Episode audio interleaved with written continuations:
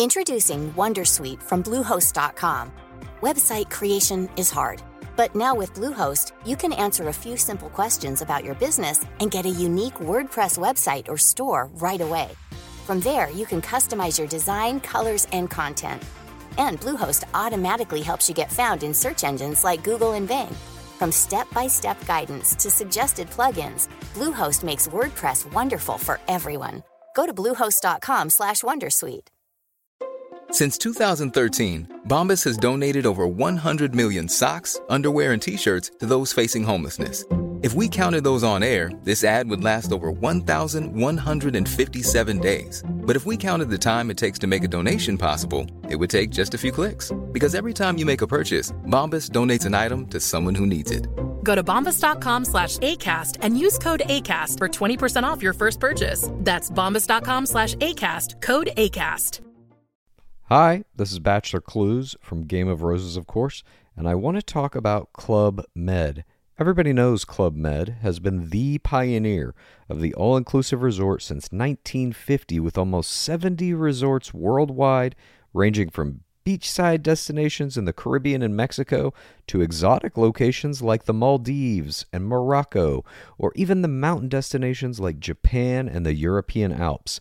Dine on delicious gourmet cuisine, enjoy more than 20 activities, and make memories with your family. For more information, visit clubmed.us or call 1 800 Club Med or your travel advisor. Tú, tú que llevas podcast en el bolsillo, en las orejas, en el corazón. No estás solo. No estamos solos. Sé bienvenido a Nación Podcaster en nacionpodcast.com.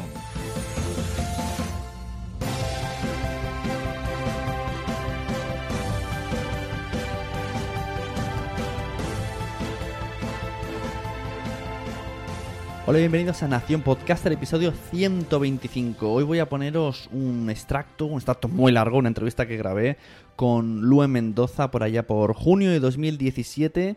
Por entonces estaba preparando un ebook eh, sobre podcasting relacionado con, el Perú y quería comentar con gente del, del extranjero para ver cómo estaba siendo el podcasting. El libro se llamaba Voces en Red y ya lo ha publicado, así que en los enlaces de ese programa podéis llegar al libro Voces en Red y os dejo la entrevista o la conversación que tuvimos él y yo por allá junio de 2017 sobre podcasting donde él nos habló de Perú, yo le hablé de España y tuvimos una charla bastante amena que os va a interesar mucho, es muy, muy coloquial, muy interesante y salen temas, salen puntos donde es, es importante que conozcamos y no está nunca de más saber cómo se mueve el mundo del podcasting fuera de nuestro país. También, hablando de, de, fuera de nuestro país, quiero felicitar a los ganadores de Latin Podcast Awards. Si entráis en latinpodcastawards.com podéis ver toda la lista de ganadores. Entre ellos quiero destacar a mis amigos, porque es que hay muchos ganadores, voy a destacar cuatro, a Josh Green Life, Emilcar, Locutorco y Melvin Rivera. Así que muchas felicidades a todos, muchas felicidades también a Luen por conseguir ese libro Voces en Red y espero que os guste a todos este episodio de Nación Podcaster. Te comento, estoy escribiendo un libro sobre el podcasting en Perú. Es algo que he emprendido desde inicio de año. He conversado con 14 productores de podcast acá en Perú, que es muy poco. Este, son muy pocos los podcasts que tengo acá en, mi país. Eh, si los cuento serían un poco más de 20. Y, y bueno, a esto me he estado dedicando, ya los he entrevistado, ya tengo los casos y ahora lo que busco en esta segunda parte del libro es eh, conversar con productores de podcast de otros países para comparar la situación que, que tenemos aquí.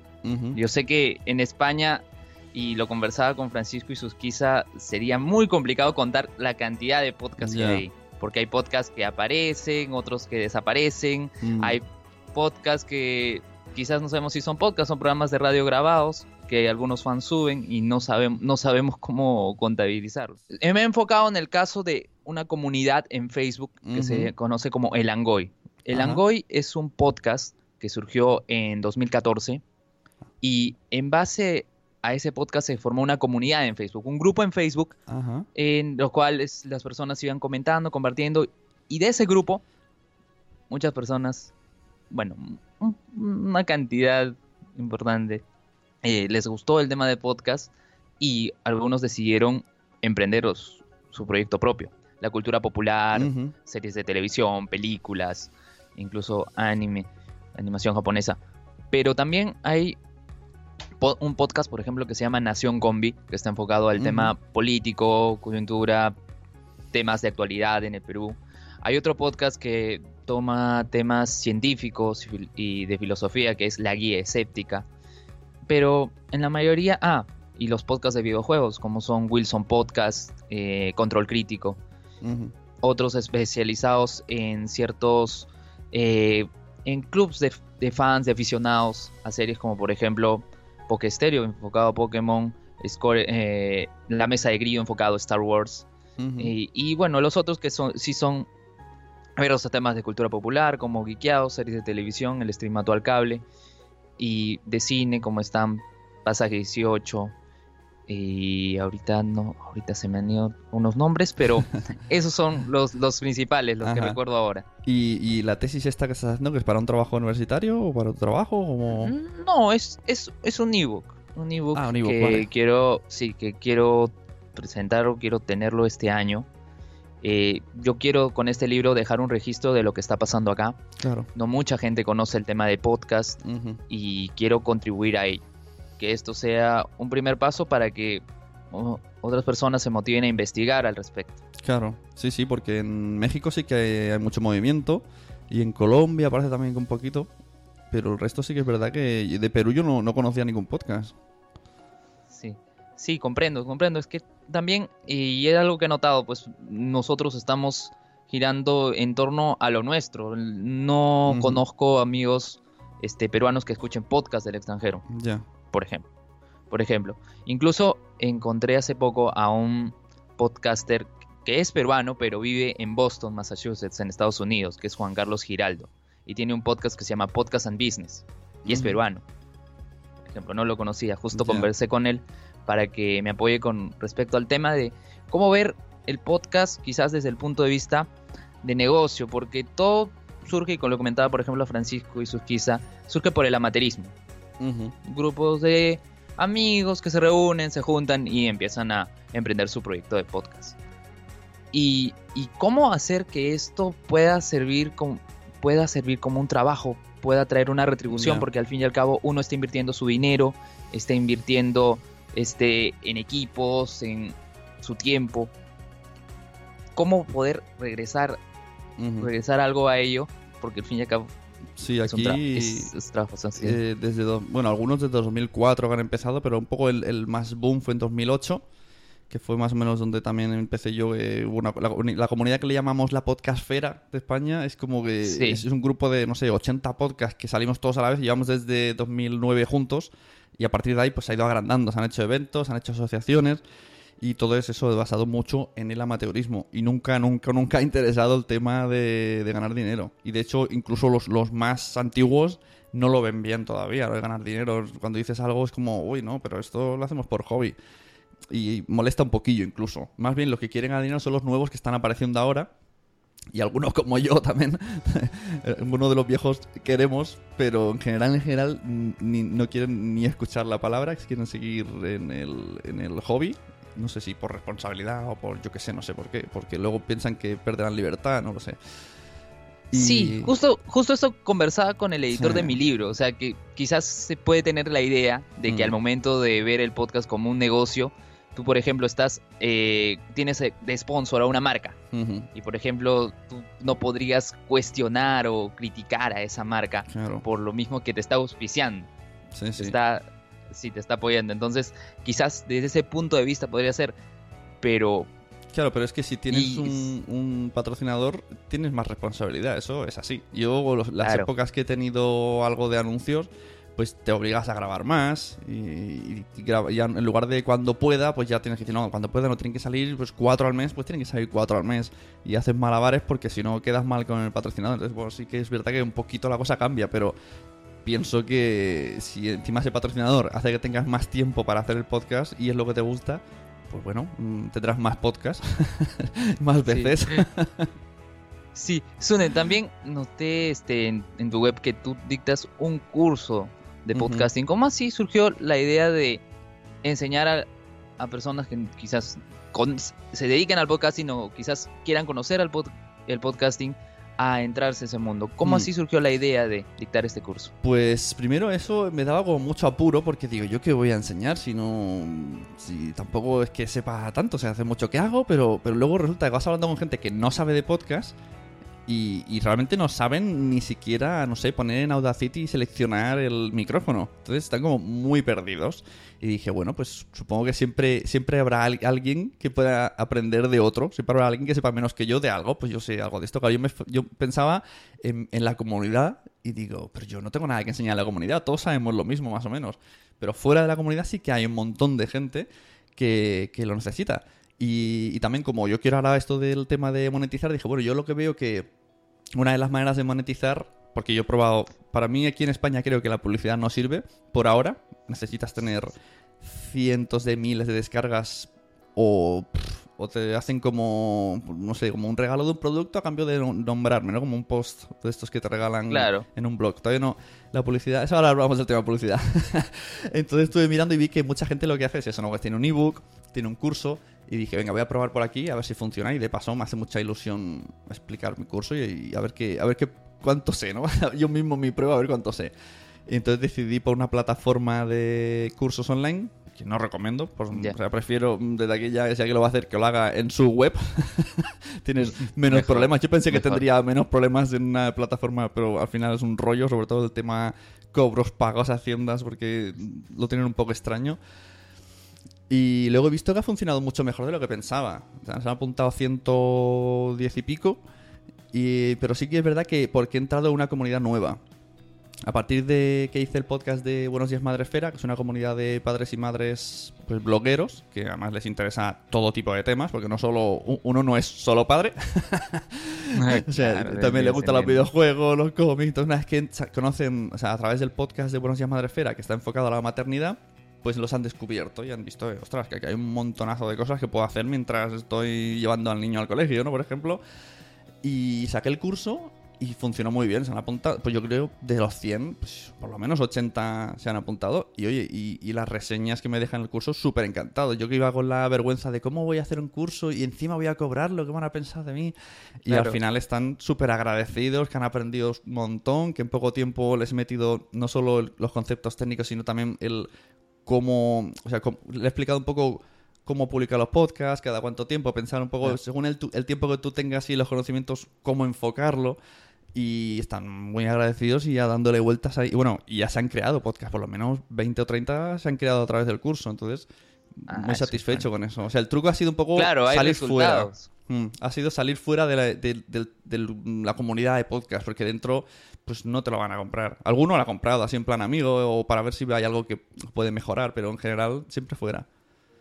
Claro, para ello tú no has llevado algún curso de docencia o te has capacitado en educación. No, no, no, no. Yo como hacía los podcasts... Empírico. Sí, cuando en, la plataforma esta te hacen hacer un vídeo de prueba, hice el vídeo de prueba y me dijeron, estás en el 1% de las personas que comunican muy bien. Y yo, ¡Wey! De algo ha servido hacer podcast. Pero, ¿has llevado algún curso también de comunicación o, no, también ha sido de forma empírica? A través de haciendo el podcast. Si es que llevo desde 2009. Al principio yo he hecho podcast susurrando, que no se me despierte el niño, que no sé qué, y la gente te va diciendo que no te escucha, habla más alto. Al final te acostumbras a hablar solo en una habitación y ahora me estoy acostumbrando a hablar a una cámara porque ahora me he metido también en YouTube y con el curso que tuve que mirar a la cámara. Y no sé, en base de hacerlo, pues vas haciendo y mover mucho los brazos. Hay que mover los brazos, aunque estés en podcast en audio. sí, la comunicación no verbal es importante, es importante mover los brazos y todo. acá yo tengo un espacio restringido, pero en clase porque yo sí soy profesor de instituto de comunicaciones, entonces yo sí tengo que moverme y todo. Claro. Y, y, y sí, este, entonces, hasta ahorita me dices ya hay 20 podcasts que han salido de tu curso. Sí, sí, sí, sí. Sí, ¿entre qué, entre qué temas han abordado esos pues mira, eh, por ejemplo, la Mamarachi hace de fotografía móvil. Que por cierto, para ser una persona que nunca ha hecho un podcast, que no conocía, en febrero no sabía que existían, eh, tú escuchas sus podcasts, son, son buenísimos. Además, 10 minutitos, pildorita, súper suave, la voz tiene un, no sé. Yo, flipo que hay gente que digo, Jolín, eh, mis podcasts de hace cuatro años son mucho peores que estos. Pero es un podcast de fotografía eh, es, un podcast de fotografía, como que uno relaciona podcast a audio. Sí, bueno, aunque, eh, aunque hay algunos autores que sí dicen que el podcast es todo contenido multimedia y por eso hay videocast y también serán considerados, pero uno relaciona podcast a audio, dice un podcast de fotografía. Sí, sí, pues. me imagino las imágenes. Existe, existe una red aquí en España, una red de podcast de podcast de fotografía. O sea, solo dedicado oh. dentro, solo hay podcast de fotografía. Y eso se, pues sí que lo han hecho en plan nicho para coger publicidad. Han reunido muchos podcasts de fotografía y uno explica fotografía nocturna. La verdad que no lo sé porque el tema no, me interesa demasiado. Pero, pero claro. Eh, no sé, tiene, hay un super nicho. Y, el, el, jefecillo de esa red tiene muchísimas descargas. O sea que sí, sí se puede hablar de fotos en audio. Claro, como es para gente que sabe, pues si te dicen, no sé, porque gran angular, tú ya sabes de qué están hablando y, ya te lo imaginas. y de mi curso, pues la gente que ha salido, también hay uno que quiere hacer uno, un, arquitecto que quiere hacer el, podcast y ha hecho el curso. Eh, una abogada también la ha hecho y quiere hacerlo, aunque no se termina de decidir, pero bueno, ahí estaba la intención. Mm, una chica emprendedora que ha hecho una tienda de costura para niños, tal, también ha hecho el curso y algunos varios de tipo de maternidad. Como también venían de escuchar el Buenos Días Madrefera, pues también han hecho como su versión. Y el resto, pues un poco. Bueno, también estos de maternidad más bien porque son como la extensión de su blog. Son blogueros que tenían un blog de maternidad. Y claro, yo esto lo digo mucho en el curso. Si no tienes tema, pues en, tu blog ya tienes el contenido. Así que lo importante es el contenido. Claro, es migrar. Claro, entonces. De, blog a podcast. Sí. O, o acompañas el post añades la información en audio o incluso puedes coger eh, posts antiguos que no sean algo específico temporal y renovarlos en audio. Entonces, ahí por ahí pueden empezar hasta que se centren un poco en lo que quieren hacer.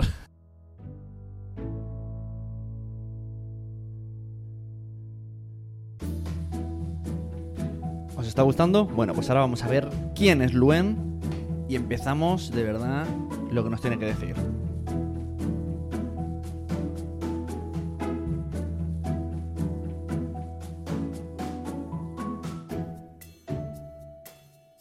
Estás oyendo un podcast de nacionpodcast.com. Apóyanos mediante compras afiliadas de Amazon o entrando en Patreon y descubre contenidos extras como vídeos y concursos cada mes. nacionpodcast.com. Entra y descubre otros programas. Eh, mi nombre es Luis Enrique Mendoza, yo soy periodista, eh, egresado de la Universidad Jaime Bausati Mesa. Tengo estudios de posgrado en gestión e innovación educativa en la Universidad Católica Sede Sapiense eh, ahora me dedico a la docencia. Mm, me he alejado bastante del periodismo. Estoy dedicándome a la docencia en educación superior. Trabajo de profesor de comunicaciones en el Instituto CICE. Eh, y bueno, este proyecto es un ebook, un libro electrónico, para dejar un registro de lo que está ocurriendo con el podcast en Perú es algo que no se comenta mucho, no se habla mucho. Y yo lo que deseo es que este es hacer un trabajo que sirva como un punto de partida para que otros investigadores, otros comunicadores eh, se interesen en el tema y puedan indagar al respecto. Te voy comentando, eh, tengo la lista acá de los podcasters con los cuales he conversado. He conversado con Carlos Berteman, que es miembro fundador del podcast El Angoy. Considero el podcast eh, principal de, de los que he entrevistado. Tengo a José Luis Rodríguez de Wilson Podcast, es un podcast enfocado a videos. Tengo a Renato Amati León, que él es un podcaster no de Lima, de la capital, sino de, un, de una región al sur de Perú que se llama Arequipa. Tengo a Cristian Bravo, que es un ingeniero mecánico que se dedica a hacer un podcast sobre eh, esta serie de animación japonesa Pokémon. Tengo a Hans Rodgiser, él es economista, él tiene un podcast sobre política y actualidad en Perú. que se llama Nación Combi. Eh, están Chris, eh, Manuel Espinosa del podcast Control Crítico, también sobre videojuegos. Arturo Guapaya del podcast El Concilio del Ron. Harold Coronado de La Mesa de Grido, un podcast dedicado a Star Wars. Luis Miguel Santa Cruz de El Podcast Infinito. Él es periodista de la agencia de noticias Andina. Y, tema, y no toca temas periodísticos, sino toca temas de cultura pop, Marvel, DC Comics. Tenemos también a Roger Vergara Adriansen, que él tiene una productora eh, que se llama Coyote Rocket y una marca que se conoce como Geekeados, de la cual se desprenden tres podcasts. Uno que es Geekeados Podcast, enfocado en, películas, enfocado en películas. El Stream Actual Cable, su mismo nombre lo dice, hablan de series que quizás ya no la vemos en televisión, las vemos en Netflix, en Amazon Prime o quizás otras plataformas.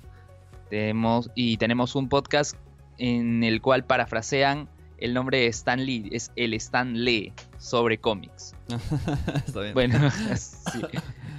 Sí, es, estos, son los, estos son los nombres y los podcasts eh, en los cuales estoy tratando en mi libro.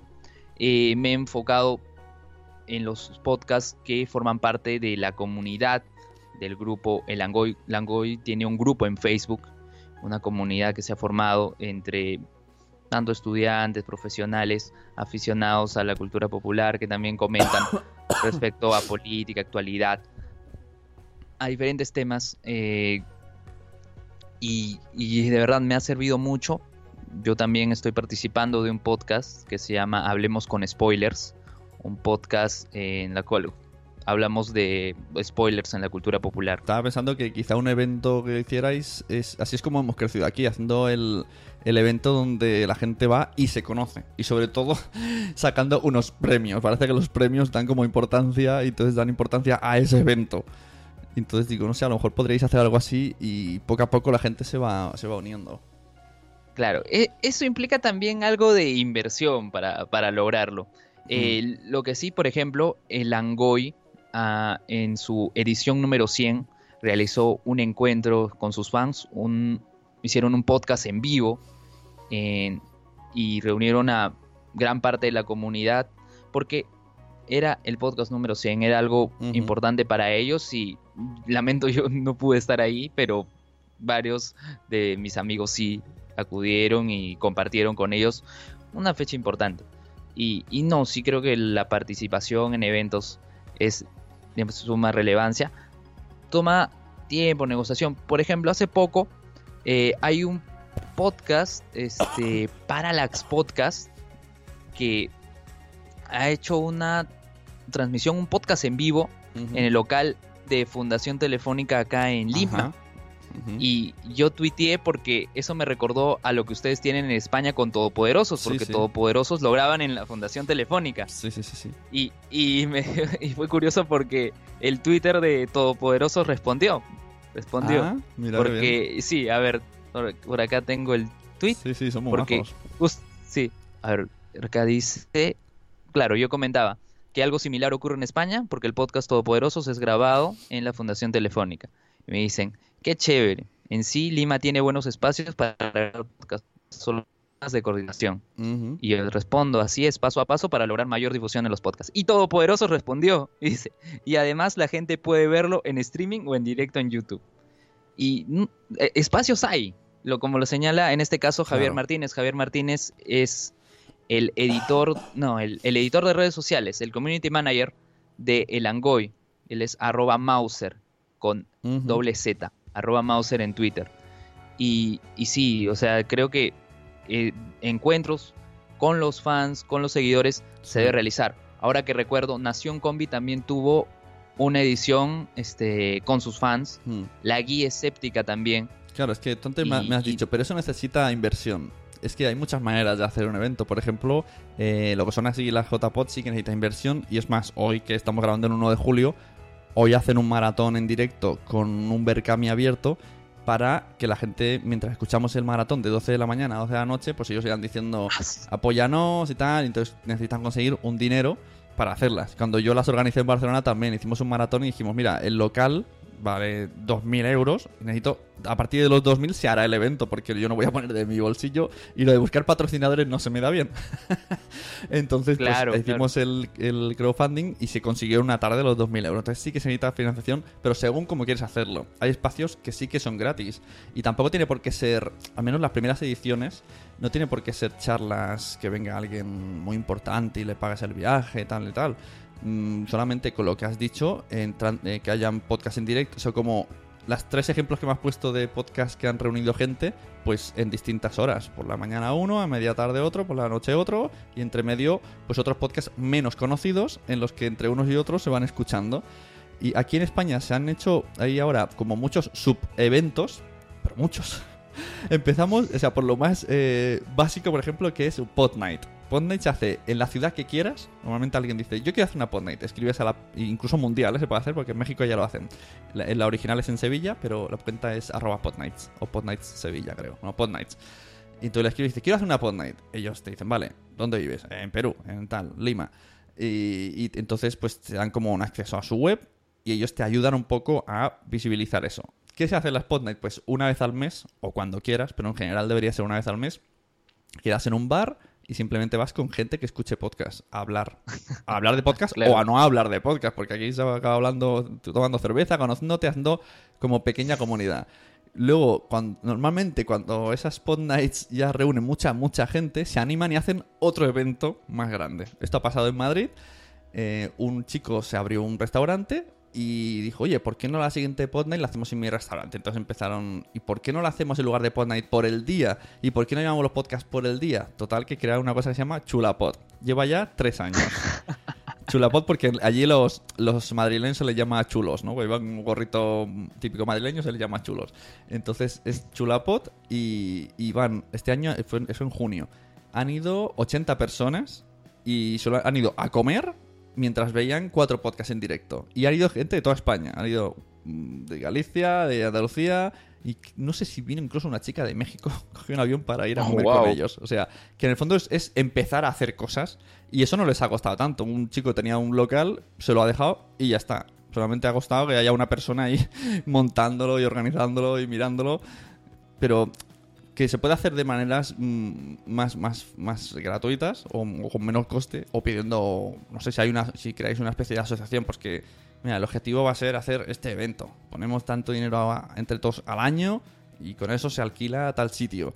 Y entonces yo creo, yo recomendaría al resto de sitios que quiere crecer un poco, al menos en comunidad e invisibilidad, que aquí es lo que nos ha funcionado porque en el fondo mm, no nos conocemos de nada del resto de España, de escucharnos solo, pero nos hemos visto tantas veces, una vez al año, durante, desde 2008, que yo ya considero que tengo amigos casi por toda España y solamente los veo dos días al año y luego el resto en Twitter. Pero ya como la, ha puesto cara y tal, ya luego en Twitter ya es como más amigo y lo escuchas, pues ya más todavía. Y entonces eso, el hacer la comunidad y los eventos ha hecho que, sea más, mm, como más piña y a poner a guinda de que la, asociación que tenemos aquí ha puesto unos premios, ya es como encima le das como importancia. Claro. Es, un tema de coordinación. Sí. Quizás eh, a futuro, espero que se dé quizás una jornada maratónica de podcast. Tendría que que coordinarse, conversar con cada uno de los productores para poder hacerlo. Pero sí, me parece una, una idea interesante. Últimamente noto que es mucho mejor hacerlo en cuanto en más sitios mejor, multimedia total. Aunque luego el podcast, por ejemplo, eh, en esto que estamos hablando de Buenos Días Madresfera, nosotros ahora salimos en YouTube y salimos en Facebook Live en vídeo. O sea, a las 7 y cuarto de la mañana, todas las mañanas salimos en Facebook Live el, el vídeo. Me instalé un programa puse así bonito el fondo, puse unas ventanitas que las personas aquí, aquí un fondo de madera, un portátil donde se ven páginas web, muy chulo y todo, un chat que tenemos ahí de Spreaker, sale también en el, en el vídeo. Y a la gente le gusta mucho, pero realmente para mí lo importante es el audio. Pero sí que es verdad que la gente lo agradece mucho.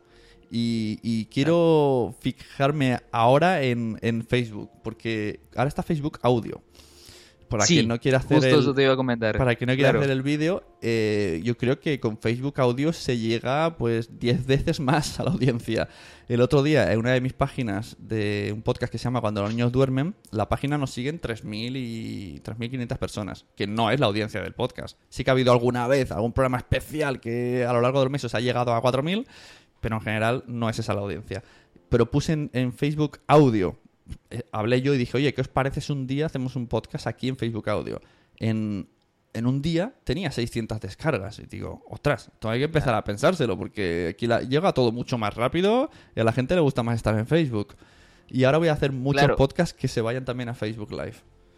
Claro, es que gran parte del mundo está presente en esa red social. Mm. Creo que eso lo tenemos todo claro. Sí, sí. Entonces, eh, la, cercanía a tu contenido va a ser mucho más rápido. Mientras que tú estás en otra plataforma y compartes el enlace en Facebook, significaría direccionarlo a otra, a otra ventana e ir hacia el podcast. Entonces, tenerlo en el propio Facebook es importante. eso me recuerda hace muchos años que existía el Windows Live Messenger y Facebook no tenía chat.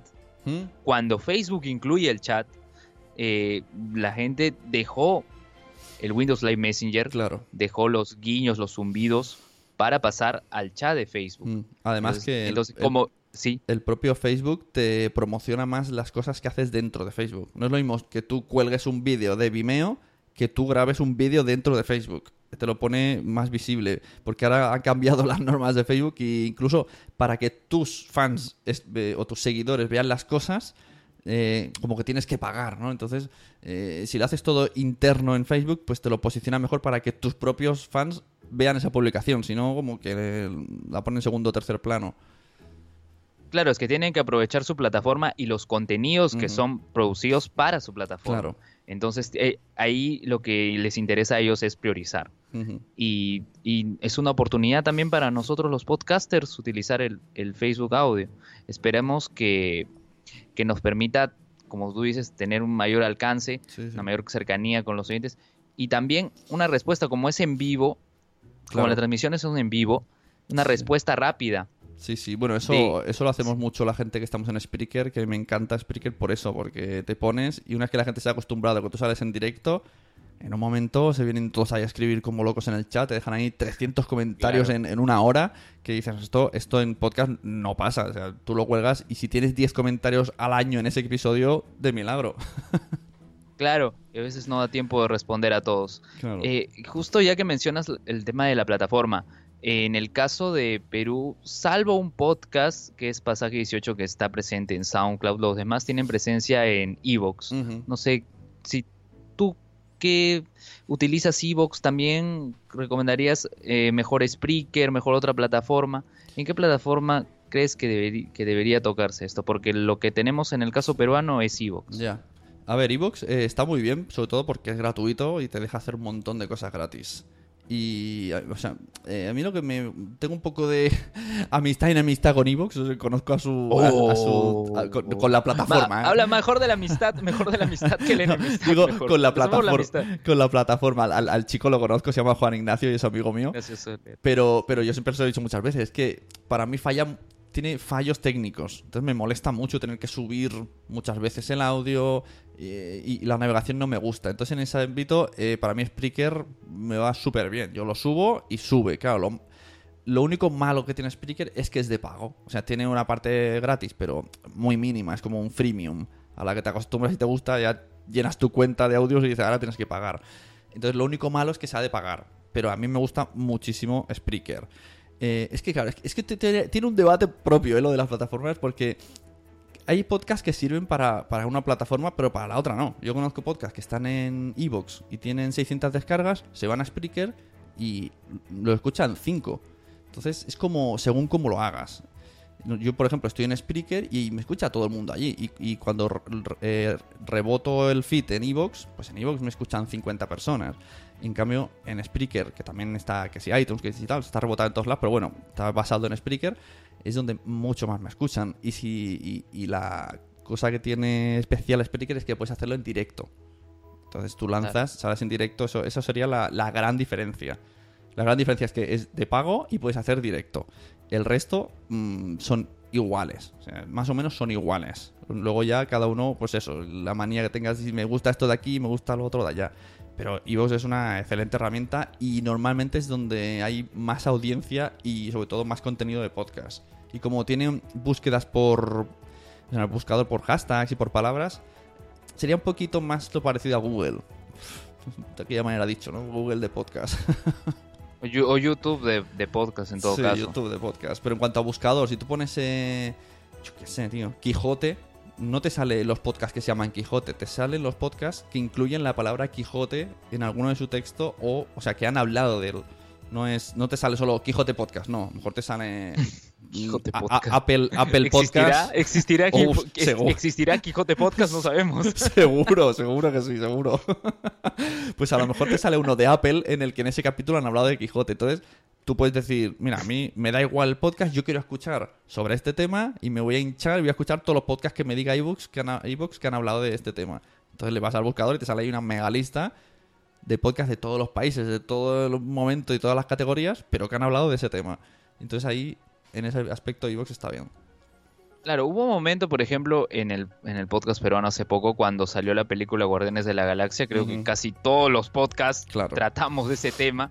Y era muy complicado porque lo compartíamos en Facebook y ya era un momento en que, que ya otro podcast de Guardianes de la Galaxia, Sí. un, un amigo, Alberto Escalante, decía, no son suficientes. o sea, todos estamos hablando del mismo tema y a veces es, es algo complicado por, por, por el- la coyuntura de los temas que tenemos. Ujú.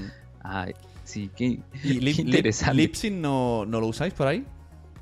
No, pero por ejemplo, hace poco que he estado conversando con este Juan Carlos Giraldo, que es un podcaster peruano que vive en. Boston, Massachusetts, que tiene un podcast que se llama Podcast and Business. Nos comentaba, me- bueno, es- escuchaba en uno de sus podcasts que hablaba de Lipsync, Ujú. porque además él, él tiene presencia en esa, en esa plataforma. Y él decía que es universal. Yo, yo solo conozco un podcast peruano que está presente en Lipsync Ajá. y es un podcast de lucha libre que se llama Mulet Club. Es el único podcast que conozco que tiene presencia ahí. Sí, claro. Es No sé, que a ver. Lo que has dicho de Evox, eh, Evox se ha abierto un poco el camino y la y, que lo conozcan en el ámbito español. Eso sí es verdad. En cuanto a lengua hispana sería Evox. Pero en cuanto al resto del mundo mundial es, es. De hecho, una vez leí una estadística que el 90% de podcasts de iTunes son de Lipsync. O sea, están en Lipsync. Y creo que, si no me equivoco, fue de las primeras en aparecer así como plataforma de podcasting.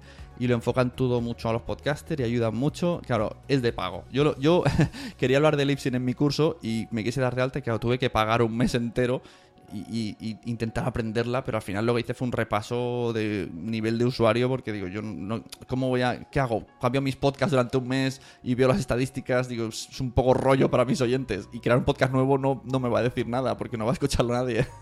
Entonces solo pude ver pues cómo funciona, cómo se navega dentro de Lipsyn. Y bueno, se parecería un poquito, es del ritmo de Spreaker. Y entonces, y además en, en Lipsyn me hace, me gusta que el- la chica se llama Elsie, por cierto, podrías, eh, habla español, que lo sepas.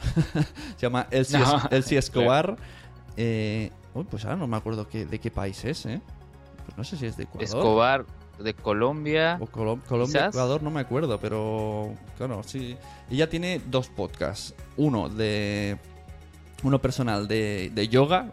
Ojo, un podcast de yoga. Un de audio, ¿eh? Podcast de yo. Tienes que meditar ahí, relajarte. O sea, tranquilo. pon, pon la pierna aquí, pon la pierna allá. y el otro, y luego ella lleva el podcast oficial de Lipsync que se llama The Fit. Y, y es como un metapodcast que hablan de, de podcasting. Y no sé si en este podcast o en otro que escuché en castellano que la entrevistaron, dijeron que según las estadísticas de Lipsync, que podríamos decir que son las estadísticas más generales de todo el mundo, el, el 50% de podcast tiene una media de 200 oyentes. Luego subiría, a no me acuerdo de los porcentajes, pero luego habría como otro bloque de 500 descargas y luego ya están los de, de 1000 a 3000 y luego unos muy pocos son los que tienen 20.000 y 80.000 y 100.000. O sea que como si alguien tiene unas 200, pues que sepa que está haciendo un buen trabajo. Porque a veces dices, ay, tengo pocas con 200. Bueno, pero según esta estadística, el 50% de podcast del mundo se mueve en las 200 descargas por episodio. Interesante, interesante. Interesante porque el podcast en el que participo yo en en Evox, que se llama Hablemos con Spoilers, tiene una media de, de 100 escuchas. Solo 100. Y lo, lo sacamos cada semana. Y eso me dio otra pregunta. ¿Cuán importante es la periodicidad en los podcasts? ¿Qué pasa si, por ejemplo, yo digo, ya todos los domingos voy a subir un Ya. podcast y un domingo, no sé, ocurre un incidente y no lo puedo lanzar? Bueno, ¿Cuán en- importante es necesario? En ese caso no creo que te afectase demasiado, aunque si los acostumbras mucho te estarían escribiendo qué pasa con tu podcast, estás bien, estás vivo.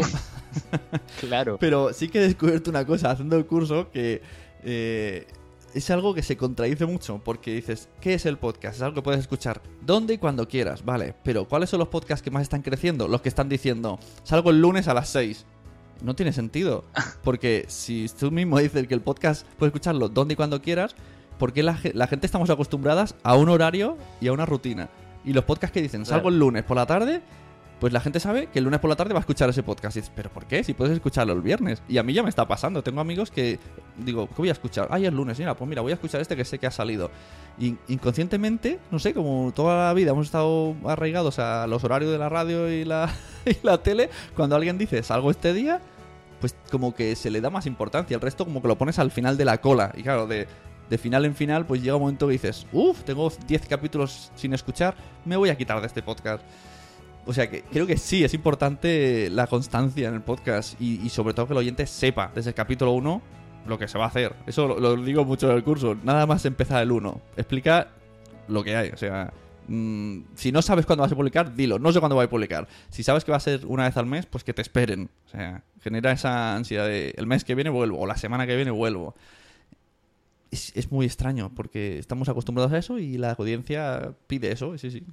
Necesitas una, un día de publicación, más o menos, puede ser a lo mejor semanal, pero no tiene por qué ser siempre el lunes, puede ser lunes o martes, pero que te van a estar esperando. Claro, claro, pero ¿alguna vez habrás escuchado algún podcast? O sea, yo lo- los que conozco Hmm. son semanales, pero algún podcast que salga diario, no, no, no recuerdo ahora Sí, algún caso. el, el que estoy haciendo de Buenos Días Madre Esfera sale cada día, de lunes a viernes a las 7 y cuarto de la mañana. Cada día. ¡Wow! Y en directo Cada nos día. escuchan 100 personas y luego al cabo del día puede llegar otra vez. Bueno, ha habido desde entre 200 y 500 en un día, según el tema. Pero todos los días. Y al final... Claro, pero hubo, sí, pero al- hubo una transmisión en vivo previo, eh, ergo no es necesario una, no es necesario una edición eh, del Claro. audio o sí hay un trabajo no, de edición no, mínimo. no, no, no editamos porque directamente ya hago la preedición, ya preparamos las sintonías, Ah, correcto. lanzo las músicas en directo y o sea, se puede hacer.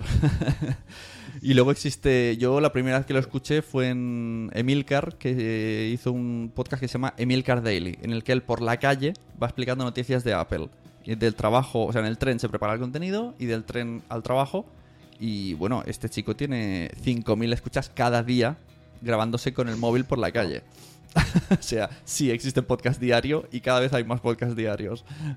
Sí, ahora que recuerdo, ya eh, justo recordé, hay un podcast este argentino que se llama Baires Mac, que recuerdo, la semana pasada sacó un episodio, que eran episodios de 5 minutos, pero episodios diario, lunes, Sí. martes, miércoles, de ese, de ese podcast, que es dedicado a tecnología. Sí, hay, hay no, podcasts. o sea, es... Sí, dime. Digo, hay, podcasts de... Sí, es que vamos un poco de lag. Ajá, entiendo. Claro, Es el internet, es el internet. Sí, a veces parece que te corto, pero porque tú ya, para mí habías terminado. No, no. Continúa, continúa, continúa, y por el- favor. digo que hay podcasts que tienen 5 minutos y funcionan muy bien, pero luego hay podcasts que tienen 8 horas y también funcionan muy bien. Eh, hay uno que Claro. se llama La órbita de Endor que te hace desde 4 horas a 8 horas y ahí lo tienes con 10.000 descargas cada mes. Entonces, Así es. es un poco misterioso lo de conseguir descargas. Sí, por ejemplo, en el podcast Nación Combi, eh, yo sé que ese podcast va a durar una hora, porque en la edición, en la producción, dicen, tiene que durar una hora, claro. y lo hacen, justo eso lo conversé con Hans. Eh, a diferencia de otros podcasts, incluido en el que yo participo, hay ediciones que duran una hora, como hay otras que duran cuatro horas. Entonces, ahí no hay un, orden Claro. en la cantidad de tiempo que vamos a sí. usar para la, la duración del podcast. Es que, claro, el, el tema duración, claro, te podría decir, la, ento- según el día que me preguntases, te diría lo contrario. Porque pienso las dos cosas. Por un lado, no me gusta el que alguien diga, tiene que durar esto y punto. Porque te pillas mucho los dedos con el contenido, porque si estás ahí en una entrevista o algo y dices, oh, mira, tenemos que terminar, Jolín, pero si nadie te está esperando, no, no, vienen, no vienen los anuncios detrás ni nada. Entonces, que un día haga cuatro horas porque el tema ha interesado, me parece bien. Por otro lado, según eh, si tú lo que quieres es fidelizar, encontrar un patrocinio, entonces sí que tiene que ser, porque la gente está muy acostumbrada a eso, a la radio, la gente, digo, de publicidad. Entonces tiene que ver que todo es como muy lineal, como siempre dura lo mismo, mira el crecimiento que estamos teniendo y, que, sepa lo que hay, ¿no? Es como, voy a poner mi anuncio aquí, pero yo ya sé que va a durar esto y va, y va a salir estos días. Entonces, como depende de cómo quieras hacerlo. Claro, claro. Claro, depende del objetivo que tiene cada uno. Sí, sí, depende del objetivo. O si estás en directo como nosotros todas las mañanas, yo a las 8 ya tengo que cerrar porque me tengo que llevar a los niños al cole. claro, ya tienes, tu, ya tienes, tu, agenda y tienes previsto qué es lo que tienes que hacer. claro, es, importante. No hay que programarse porque, por ejemplo, en, en el instituto es, este módulo, este ciclo, módulo, no sé cómo denominar, este semestre que pasó, eh, tuve una carga, una carga horaria mayor, o sea, tuve que dictar muchas más clases y eso me limitó también el tiempo de escuchar podcast porque yo a veces aprovechaba la tarde para escuchar podcast mientras realizaba otras actividades y ahora tuve que estar con los alumnos en las tardes. Y además de las mañanas y las noches y además no estaba en un solo lugar, porque el instituto es descentralizado, tiene locales en diferentes zonas de Lima y tenía que desplazarme de un lado a otro.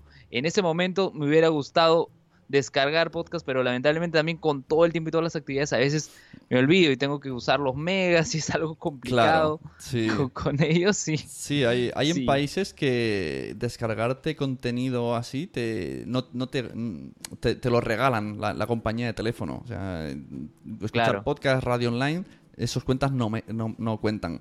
Aquí en España también estamos un poco en ese problema porque normalmente tenemos un giga gratis y ya está pero ya están saliendo tarifas. Yo ahora mismo he puesto una tarifa bastante barata por 20 gigas. O sea que yo ya, este mes ya no tengo problemas de escuchar podcasts en streaming. Claro, eh, justo ya que hablábamos de las descargas, un amigo, un miembro de la comunidad de Langoy, Sergio Andrés Saez Díaz, él es arqueólogo y él tiene que ir a algunas zonas alejadas de Lima por, por días y, él no tiene contacto con internet y su celular eh, no tiene señal incluso. Él lo que hace es, antes de viajar, se eh, descarga cuando cuatro o cinco episodios de diferentes podcasts y los lleva y los escucha mientras está ahí. Porque son varios días, es bastante tiempo que tiene que invertir y a veces la señal no ayuda. Pero, pero me parece curioso lo que mencionas, también porque eh, una compañía aquí en Perú este, ofrecía SoundCloud ilimitado. Ah, eso está bien. Pero, pero, ¿qué ocurre con SoundCloud? O sea, no. Y entre los que formamos parte de la comunidad no conocíamos podcast en SoundCloud más que Pasaje 18, que tiene presencia ahí, y el stream actual cable, que además de Evox, además de otras plataformas, estaba también presente en SoundCloud. Está presente en SoundCloud, todavía sí ahí. Mm. Entonces, quizás es, ese esa dificultad no, no solo la tenemos nosotros, quizás en otros lugares, en otras zonas, también eh, tenemos ello. Sí, yo conozco mm, sobre todo podcast de Argentina eh, que hay en SoundCloud. No sé por qué allí se estila más. Y luego también se pueden poner podcasts en Spotify. No sé cómo, pero se pueden, porque yo les he escrito y me han tratado como un anunciante. Me han dicho, paga el anuncio. Digo, no, no me has entendido. porque hay, pestaña podcast en, Spotify. Y conozco un chico, eh, se llama Félix, de Colombia, es locutor. Se llama su podcast El siglo XXI es hoy y él ya ha puesto su podcast en, Spotify. Pero me explicó que le selecciona, tuvo que seleccionar como si fuera un disco. 20 capítulos. No es, no es que él, cuando vaya publicando van saliendo en Spotify, sino que dijo estos 20. Entonces tú vas y puedes escuchar el siglo XXI hoy en Spotify, pero solamente esos 20, como si fuera un disco. Y tuvieron que pasar el filtro uno a uno de los de Spotify, me dijo. Porque el, ¿qué plataforma tiene? Me dijo Audioboo, me parece. Audioboo tiene Audioboom. Audioboom tiene esa opción con Spotify ese convenio. Interesante, interesante. Yo tampoco conocía hasta hace poco Audioboom, porque justamente ya que mencionas Baires Mac, ese podcast argentino también estaba en, en Audioboom. ¿Qué, qué interesante esto de las plataformas, porque, como te digo, a veces estamos cerrados en, en lo que hay en el país y lo que hay a veces también es es un contenido este sí interesante, bueno y que debemos explotar justamente por eso escribo el libro, pero no nos abrimos más en el mundo, como, lo de Juan Carlos Giraldo, un peruano que tiene un podcast en Estados Unidos y que en la comunidad, por ejemplo, de podcast en Perú creo que no lo conocen. Y que yo googleando, escribiendo en Google Podcast and Business, así de curioso, encuentro el, encuentro el podcast de él y es una puerta hacia el mundo. Y ya que menciono, hay otro podcast que salió este en el mes de febrero, que es un podcast que a diferencia de los otros que donde están enfocados más en el tema de opinión, este se enfoca más en explorar el género interpretativo del periodismo, por así decirlo, el tema de temas de reportaje, de crónicas, eh, que es Convoca, Convoca Radios. así, le han así le han colocado, pero es un podcast que dirige este Carla Vélez Moro, que es periodista, que ha trabajado varios años en, en América Televisión, que es uno de los canales más importantes aquí en, en Perú. Y, y me, interesa, por ejemplo, hace poco sacó un especial sobre los problemas del agua aquí en Perú. Ah. Y no era un solo podcast, sino eh, eh, creó un entorno en un, en un blog con diferentes podcasts grabados este, por, por personas eh, que trabajan ahí para Convoca, hablando justamente de ese tema. Me pareció interesante porque están explotando eh, plataformas, ideas que quizás no se hayan visto. Dime, Sune, ¿qué, ¿cuáles creen que son los temas o ideas que faltan explotar en el podcast? Que faltan. bueno, eh, yo te diría, hasta hace medio año faltaba meterse en el tema maternidad pero eso lo estamos consiguiendo y te ya lo están haciendo, ya muy bien. Pero, pero tela, este el año. Quijote Podcast falta. este año ha habido un boom en el tema de podcast de maternidad. O sea, salir un poco a, la vida menos friki, ¿no? Porque antes, eh, a los primeros años era todo Mac, luego Mac y videojuegos, todo siempre va abriéndose en, nichos muy frikis. Y ya salir a la maternidad ya es como, wow, hemos abierto la ventana de la gente mm, pues que no se encierra en su casa haciendo algo. Porque no tiene tiempo, más que nada. pero que sigue gustándole esas cosas, series y cosas. Entonces, abrís un poco a todo. Pero dices, ¿qué temas faltan? creo que no falta ninguno. Sería muy específico de, no sé, la pesca del no sé qué en cierta zona del Amazonas, porque y a lo mejor existe.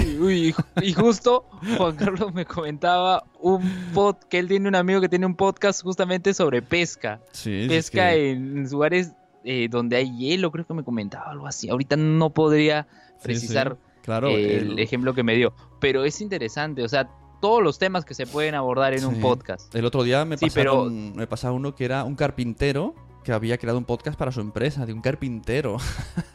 el, que el que trabaja la madera, ¿sabes? digo, pero, pero ¿cómo, es un podcast así? Que te habla del tipo de madera, cómo lo corta, cómo... Se escuchará cómo lo corta en el audio. claro.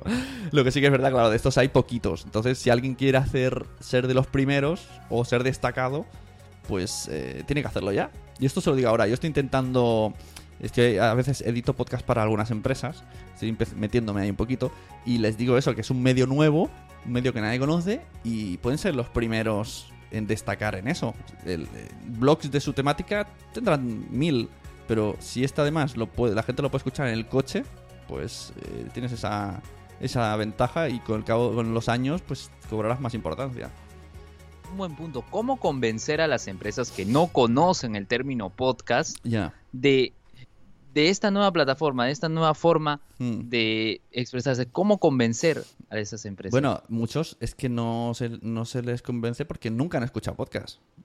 Exacto, no, no conocen el término. A mí me está pasando. ¿Cómo presentárselo? ¿Cómo presentárselo ahí? Me está pasando en el. Justo en el un rato del podcast de, buenas, de Buenos Días Madrefera, porque como lo hago todos los días, pasan muchas cosas ahí. pues eh, la chica Mónica, la presentadora, hola, que no estará viendo que es mecenas mía. pues ella trae muchos invitados de todos lados, de empresas, de farmacéuticas, de tal. Y claro, al principio, pues muy bien no saben a qué lo que vienen. Cuando terminan de grabar la entrevista se quedan como, yo quiero un podcast para mí. O sea, les ha gustado tanto y les ha parecido, han, visto, o sea, es meterlos de lleno. O sea, la respuesta sería esa. ¿Cómo convencerlos? Meterlos de lleno. Decirles, mira, te entrevisto. O sea, te entrevisto y te voy a conocer tu empresa a mi audiencia. Y entonces van y ven, ven que pueden explicar lo que quieran. Da igual la voz que tengan, que no te sean superlocutores, que pueden ser ellos mismos. Y luego ven que encima la gente lo escucha y alguno que otro dirá, oh, cómo mola. Entonces dicen, hola, qué fácil ha sido. Y, y- he podido decir lo que me ha dado la gana. Y oye, esto es- me parece muy sencillo. Entonces empiezan con el gusanillo, empiezan con el yo quiero uno. Otra cosa es que luego cuando vean todo lo que hay que hacer, digan, ya me parece más, no tengo tiempo. Pero entonces estoy yo para que me contraten. Claro, claro. Pero Con sí, el la poder, verdad el es poder que. de la persuasión, del de convencer. Sí, pero el tema es que, es que no lo no saben o no se ven o dicen, ¿cómo voy a estar yo allí? Hasta que no están y lo ven y han visto que ha ido bien, nos han puesto nerviosos y ha funcionado y a la gente le ha gustado. Entonces cuando dicen, oye, pues esto de los podcasts mola y no es como YouTube, no he tenido que estar peinado ni hacer la cama.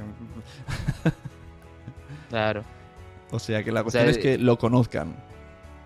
Claro, porque YouTube creo que todos lo manejan. ¿Cuánta publicidad vemos en YouTube? Hmm, Vamos a reproducir un video de este de un cantante, de un artista, sí, y lo primero que nos sale es la publicidad.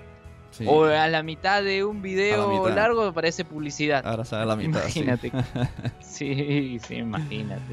Es ex- explorar otras herramientas, otras plataformas. An- y- antes me hablabas no, de- que es lo más- Me hablabas de un, un periodista que ha hecho esto de la investigación del agua. En Perú, Sí, mm, ¿cómo...? o sea, Carla ¿qui- Vélez Moro es. ¿Quién, lleva...? ¿Los podcasts son solamente amateurs? ¿Se mete mucho periodista? ¿Cómo, cómo lo tenéis ahí? Y, y- y sobre todo, ¿las radios trocean los programas y los suben en formato podcast? Porque ese es un poco el, A ver, el res- problema que tenemos aquí. Sí. A ver, con respecto a lo de Carla, eh, ella, los, los pocos podcasts que he podido escuchar son como reportes periodísticos. Como reportes periodísticos. Porque lo que me comentó ella cuando conversé es que ella buscaba la forma de poder hacer radio. Ella Mm. extrañaba hacer radio Sí.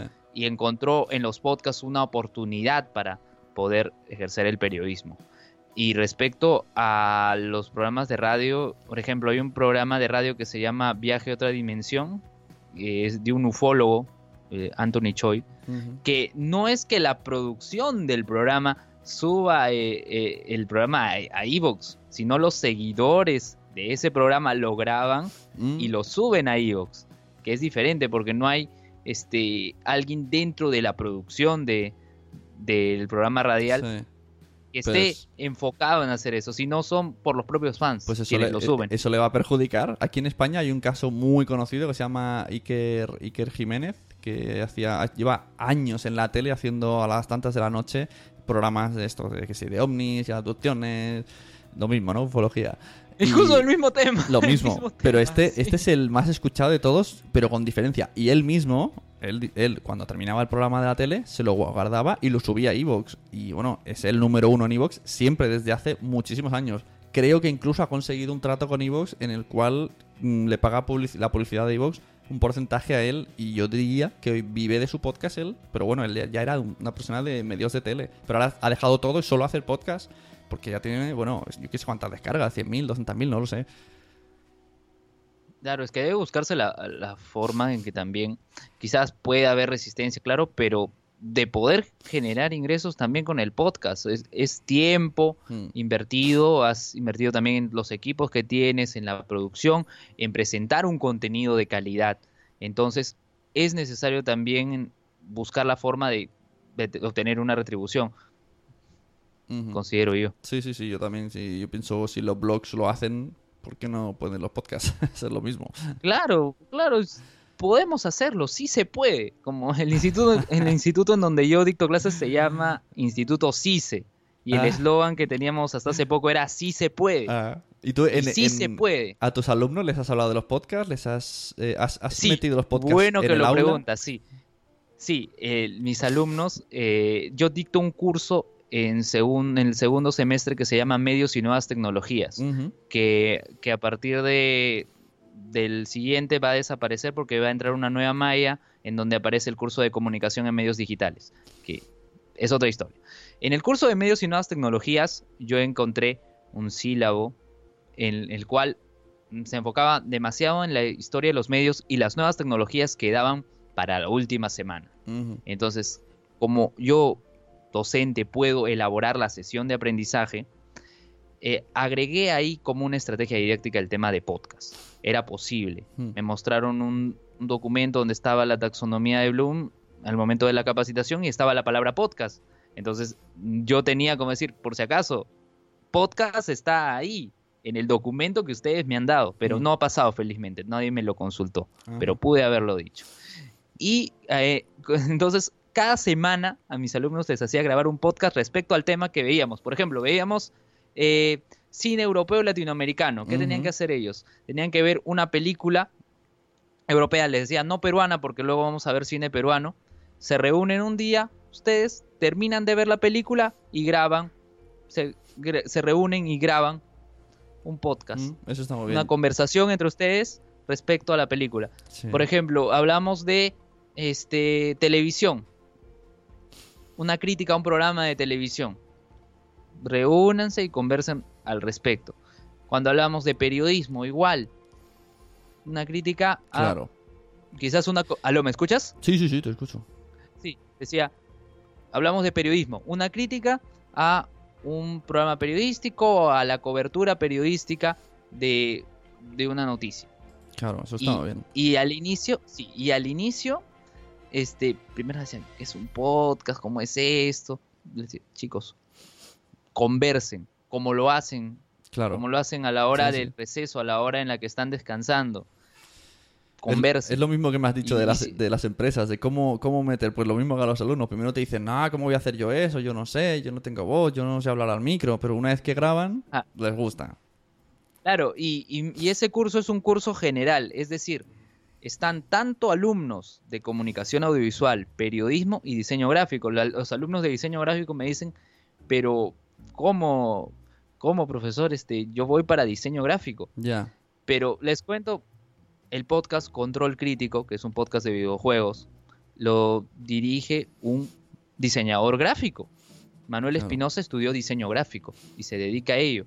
Y el hecho de hacer podcast es una forma de continuar, porque al fin y al cabo el diseñador gráfico también es un comunicador social. Claro. Expresa sus ideas a través de la imagen. Yo es que lo que veo hoy día, que, o sea, el podcast está muy desaprovechado. Solamente lo estamos aprovechando los aficionados que nos gusta algún tema y la- lo decimos, pero las empresas podrían hacer un montón con el podcast y, si se enseñase desde la escuela, yo siempre digo, si, si alguna vez, porque mi mujer es- es maestra, digo, alguna vez, si a ver si me dejas convencer a algún, alguien de tu cole para que hagan, eh, como se trabaja en algunos colegios por proyectos, pues que se utilice el podcast. Entonces, eh, tú reúnes una serie de alumnos, se trata el tema, lo que sea, da igual, tío, desde el Quijote hasta la guerra, hasta naturaleza, y hacen un trabajo que en lugar de estar escrito, lo van a presentar en un audio. Entonces, tienen que preparar el tema, estructurarlo, ordenarlo en su mente para, para comunicarlo, aprender a comunicar, organizarse, que quién lo va a editar, quién va a hacer el guion. Entonces, hay tan, se trabajan Claro. tantas cosas para que luego, además luego eso lo subes a la web, lo escuchan los padres y los padres súper contentos de mira a mi niño que me lo hace. Entonces, es todo beneficio y la gente y los niños pondrían súper interés porque sería como estoy haciendo un programa, o sea, no estoy haciendo un trabajo, estoy haciendo un programa. Y, Claro. Claro, cogerían mucho interés y aprenderían, mm, tocarían muchas facetas de todo. Y así nacerá el Quijote Podcast. Claro. Estoy seguro que existe, ya verás. Luego lo buscaremos. El Quijote No la sabe- sabemos si existe, la- no la- sabemos si existe. De las aventuras- Ya alguien tiene la idea. El Sería Quijote el- Podcast. el Quijote Podcast, las aventuras de un loco podcaster. ¿Qué son esos? Molin micrófonos de viento, ¿no? Sí, sí. Y, y bueno, este, este curso, como te comentaba, ya va a desaparecer el siguiente semestre. Ya. Y, y, bueno, voy a, voy a extrañar hace- hacer eso. Voy a buscar en la forma, en los nuevos cursos que, que vamos a dictar, Mm. eh, la forma de incluir el tema de podcast. Me parece Es que el- importante, es una forma de que los chicos puedan expresar sus Y ideas. El, opinar. el tema de los sistemas educativos es horrible porque cambia, eh, cambia de gobierno y venga, ahora todo esto cambiamos y ahora mm, ponemos pizarras digitales y luego ya no nos molan las pizarras digitales. Y como, uf. Claro, pero ah, yo a lo que voy es, mm, por ejemplo, mi tesis de maestría que aún no sustento, que lo quiero hacer en, septiembre, que es actualización curricular. Yo sí creo que la actualización curricular es necesaria por el hecho de que el mercado laboral va cambiando, este, va cambiando las nuevas tecnologías. Por ejemplo, un curso de taquigrafía en la actualidad creo que no es necesario. Claro, y antes era súper importante. Sí, y, creo, y vamos evolucionando. Ahora, reemplazar un curso, un curso de taquigrafía por un curso de social media creo que es necesario. Entonces, entonces es, hay que ver también no hacer cambios bruscamente, como tú señalas. O sea, cambio un gobierno, cambio de todo totalmente, sino tener un plan a largo plazo para poder hacerlo. Es que además, eh, hoy día el trabajo... Mm, tú estudias diseño gráfico y acabas siendo vendedor comercial. Entonces, no, puedes centrar ocurre, no puedes centrar una carrera un trabajo cuando luego además parece que es hoy día es, es internet el trabajo o sea tienes que saber todo. Tienes que saber diseñar una portada, eh, saber hablar, promocionar, publicar. Entonces, como necesitas saber de tantas cosas que el que ha aprendido una cosa dice, vale, yo sé mucho de esto, pero ahora no sé cómo promocionarme ni cómo moverme. Entonces, yo creo que habría eso, que, que enseñarle un poco a, a, saber moverse y utilizar mucho Internet, porque es que hoy día todo es Internet. Es cierto, es cierto. La verdad, yo he trabajado dos años de periodista en la justamente la Asociación Nacional de Periodistas. Yo me encargaba de las, de las redes sociales. Y por ejemplo, llegó un punto en el cual ya, eh, ya empezaba a tener malestar, porque era un trabajo de oficina. y, y decidí, como yo también estaba estudiando una maestría, estaba estudiando la maestría en educación, porque cuando yo acabé la universidad yo dije, si en si algún momento tengo que ejercer la labor docente, debo estar preparado. Esa fue mi idea, mi meta. y, dejé todo, dejé todo. Se dio la oportunidad de CICE, del instituto, no la desaproveché. Y ahora me he dedicado al 100% a ello. Me estoy enfocando solamente al ámbito educativo, pero aún así sigo vinculado a las comunicaciones gracias a los podcasts, gracias al podcast en el cual estoy participando. Y, y, yo creo que después de publicar este libro, que yo, lo, yo quiero hacerlo este año, yo quiero este año publicar el libro y que sirva como una primera eh, investigación, una investigación previa que pueda servir para futuros investigadores, para que futuras personas se interesen por este tema.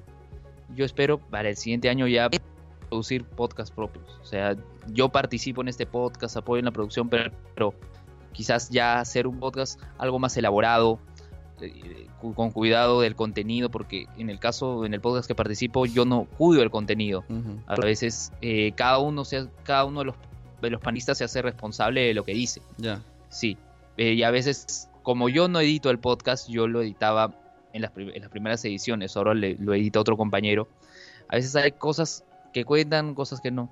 Entonces, eh, yo quiero también emprender, emprender mis propios proyectos. Y quizás el próximo año eh, lo pueda hacer. Y espero que así sea. Pues cuando salga ese ebook avisa y lo promocionamos por aquí y a la gente le gustará mucho saber de, aunque sea de otros países, estamos todos a ver qué novedades hay en diferentes países de podcast, a ver qué podemos coger entre todos y, para sumar, ¿no? Nos gusta mucho claro, sumar y crecer. Se, trata de sumar, se trata de sumar. Por eso yo conversé con Francisco y Susquiza, estoy conversando contigo, conversé el, el miércoles también con Nicolás Urrazmendi, perdón si me equivoco en el apellido, pero él tiene una podcast en Uruguay que se encarga de hacer podcast. Es una productora, una empresa dedicada a hacer podcast que se llama Appleboy y tiene ah, eh, tres podcasts. Tiene Nico Presenta, que es un podcast en donde él conversa con emprendedores, con personas que van a formar su empresa, que tienen sus empresas. Otro podcast que es Gordos de Tanto Pop, que es el podcast Friki, el podcast en el cual hablan de películas, de series. Y el otro podcast es Caminos, que es un podcast sobre viajes. Y, es una productora que hace podcast. Acá en Perú tenemos lo de eh, Roger Vergara y Coyote Rocket, pero ellos no solo hacen podcast, lo que hacen es eh, contenidos audiovisuales y de lo que viven, de lo que sustenta la empresa es el contenido audiovisual, mm. tengo entendido yo no del podcast en sí mismo. Entonces, lo que se debe buscar es también generar ingresos del propio podcast. Claro.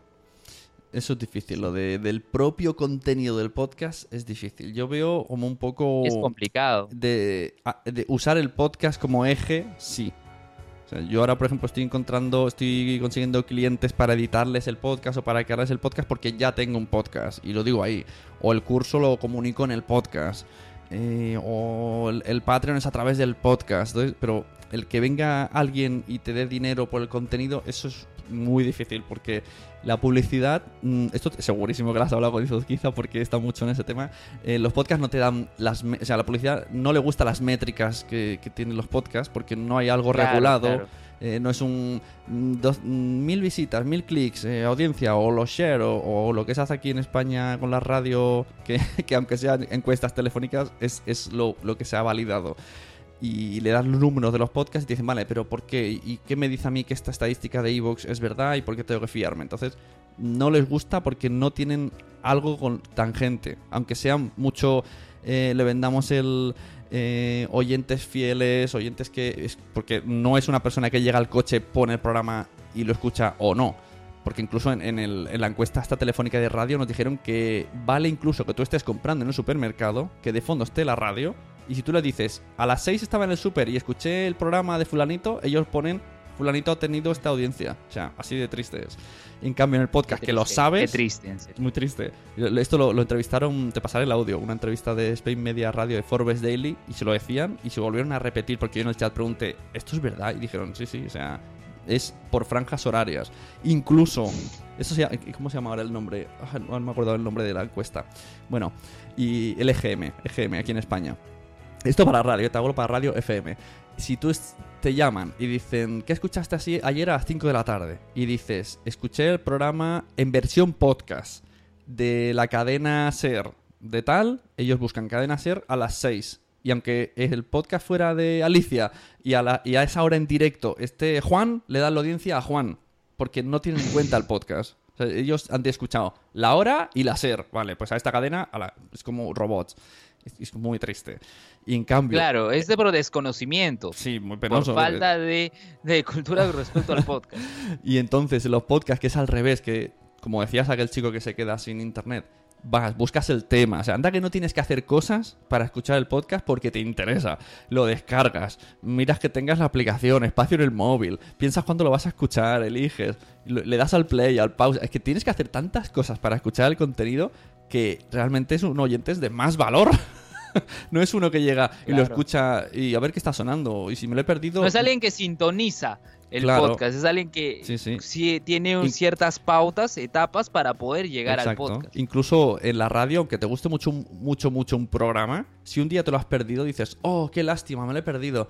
Pero muy poca gente dirá, bueno, voy a la página web y me descargo el programa. Eso no lo hace nadie. Se lo pierden, pues oye, aunque sea el fan número uno, dice, ay, qué rabia, que hoy tenía que ir al médico y me lo he perdido. O sea, mm, no, no muestra tanto interés en consumir el contenido. Entonces, Claro. ¿qué valor Y ahí, tiene? Ahí, ahí hay una oportunidad Claro. en que uno dice, puedo guardar mi contenido y dejarlo en la red para alguien que Sí, desee sí. escucharlo, Pero, porque ¿cómo- al fin y al cabo sabe que sabe que soy yo. Sí, sí. Pero como el que los que mandan son los de la publicidad, son los que tienen el, eh, la sartén Claro. y no, no saben meterse. Yo lo primero, la primera vez que dije, venga, voy a monetizar los podcasts, escribí a una agencia de publicidad que en su día me llevó el blog, que me metía publicidad, ad- ads de estas, y le escribí. Y un email, mira, ahora voy a hacer un podcast, no sé qué, a ver si podemos hablar con, vosotros que sois una, una empresa de publicidad. Y me dijeron, rápidamente, me devolvieron y me dijeron, no nos interesan los podcasts, creemos que no dan dinero. Yo, pero, pero, una empresa de publicidad, ni siquiera te lo has pensado, ni siquiera me has llamado para ver qué es el programa, qué hace, qué hago. O sea, directamente no, no dan dinero. Pero si eres una empresa de publicidad, ¿cómo puedes decir eso? Claro, me quedé porque muy... es de que tienen un pensamiento conservador, tradicional, Sí, sí. sí. y lo que se debe buscar es romper ello, de todas maneras. Para, poder-. Para, lo- para lograrlo va a depender del trabajo que tengamos cada ahora, uno. ahora aquí en España ha habido un movimiento muy importante, aunque a muchos podcasters no les gusta demasiado, que la cadena SER, que sería, no sé si la primera o la segunda de España, ¿vale? De, emisoras FM, pues ha creado una plataforma especial solo de podcast, que se llama Podium Podcast. Solamente crean contenido solo en audio. Y, están teniendo patrocinadores. Eh, si Coca-Cola, patrocinadores grandes, porque claro, vienen de parte de la SER Y el otro día escuché, justo Izuzquiza entrevistó a María Jesús Espinosa, que es la directora de contenidos de Podium, y dijo eso, que no les venden solo el podcast. Les venden un poco, vale, vais a salir en el podcast, pero también en la cadena SER, vamos a hablar, o sea, como tienes que vender Claro. todo, ellos mismos, que son... El eh, paquete completo. ellos mismos, que son uno de los medios más importantes de- del país, les está costando decirle a las empresas eh, que, que- que les patrocinen. Les tienen que meter muchísimas cosas más para que salgan en el podcast. Pero bueno, poco a poco se van acostumbrando. Sí, poco a poco, paso a paso. Sí, pasito a pasito. Suave, suavecito.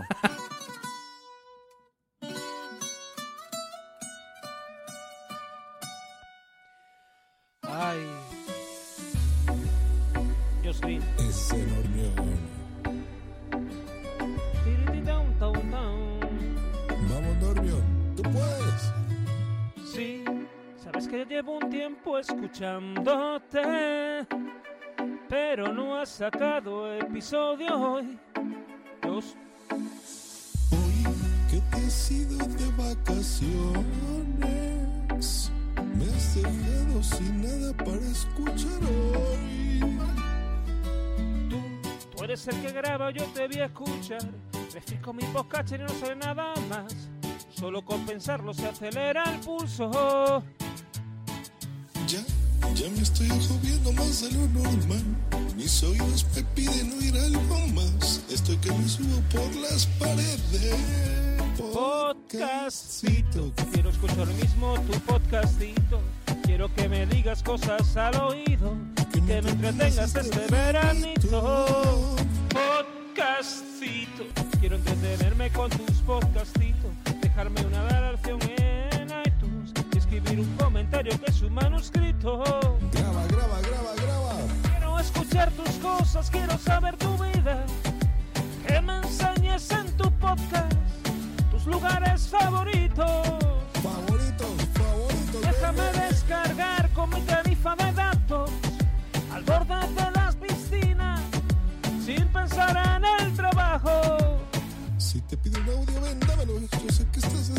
Llevas tiempo pensándolo. El micro preparándolo. Sabes que con Audacity haces boom, boom. Sabes que estás diciendo tus palabras.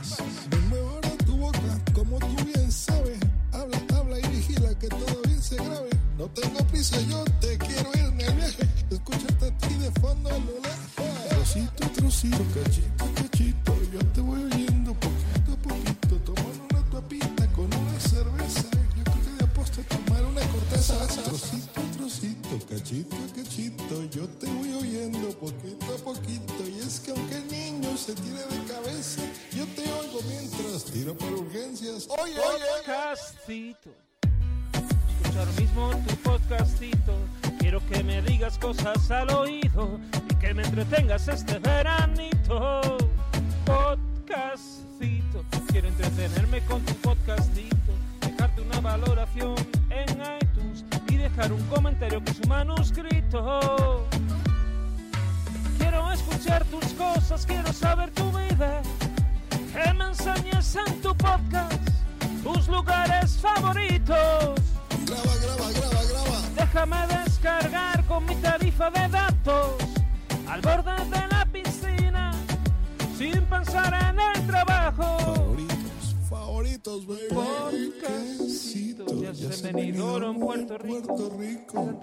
unidos.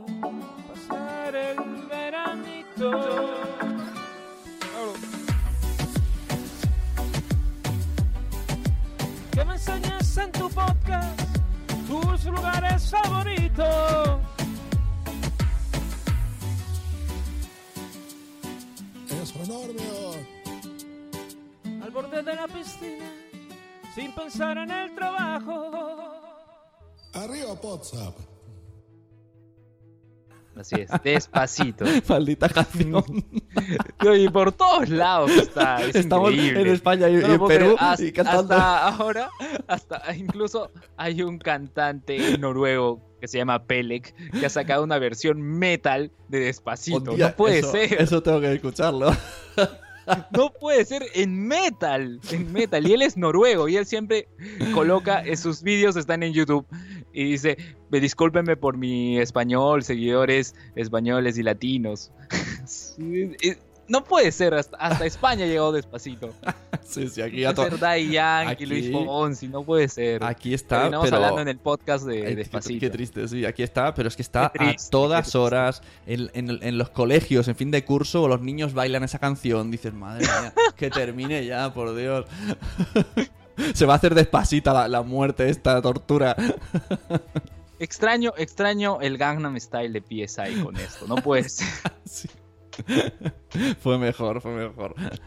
Fue mejor, además no entendíamos lo que decía Claro. PSI. Despacito, no puede ser, no puede ser. Llegó a España. Sí, increíble. tanto, pero ha llegado fuerte, sí.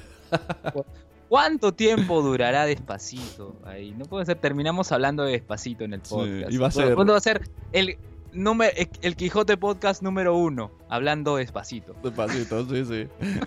bueno, que no se les ocurra. Yo también digo, la gente del espectáculo, si se hiciera un podcast, tela. Te imagínate estos dos cantantes que tengan un podcast explicando sus viajes, sus experiencias, que si los fans, cómo hacen las canciones. Una bitácora. Una bitácora. Yo lo escucharía, el, el behind the scenes en podcast.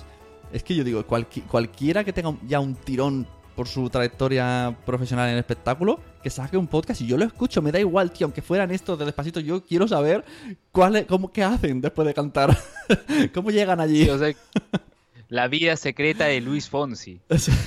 La vida secreta de Daddy Yankee. Queda muy Sí. novela. No, va a ser. Y es serial, pues, o sea, ca- cada, cada concierto, cada Claro, sí, presentación. sí, se podría hacer, sí. Claro.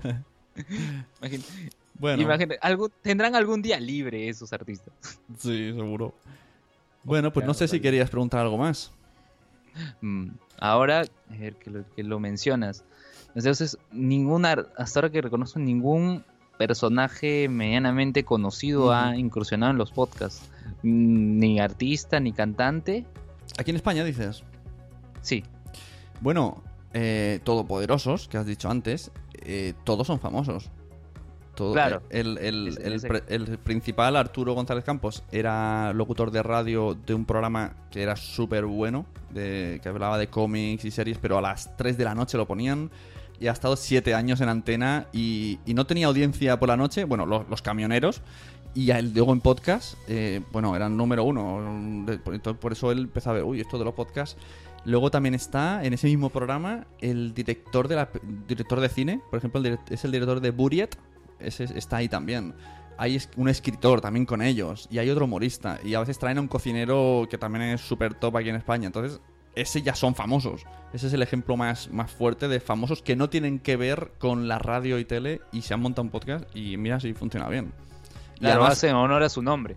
Sí, exacto. Además han pillado muy bien el tono, porque sí, han pillado el, el tono este de, de hacer un podcast de colegas, pero con un contenido súper fuerte y con, como ellos ya de por sí tienen mucho conocimiento de cine, pues está súper guay. No es porque aquí luego hay otra vertiente de periodistas que quieren hacer podcast.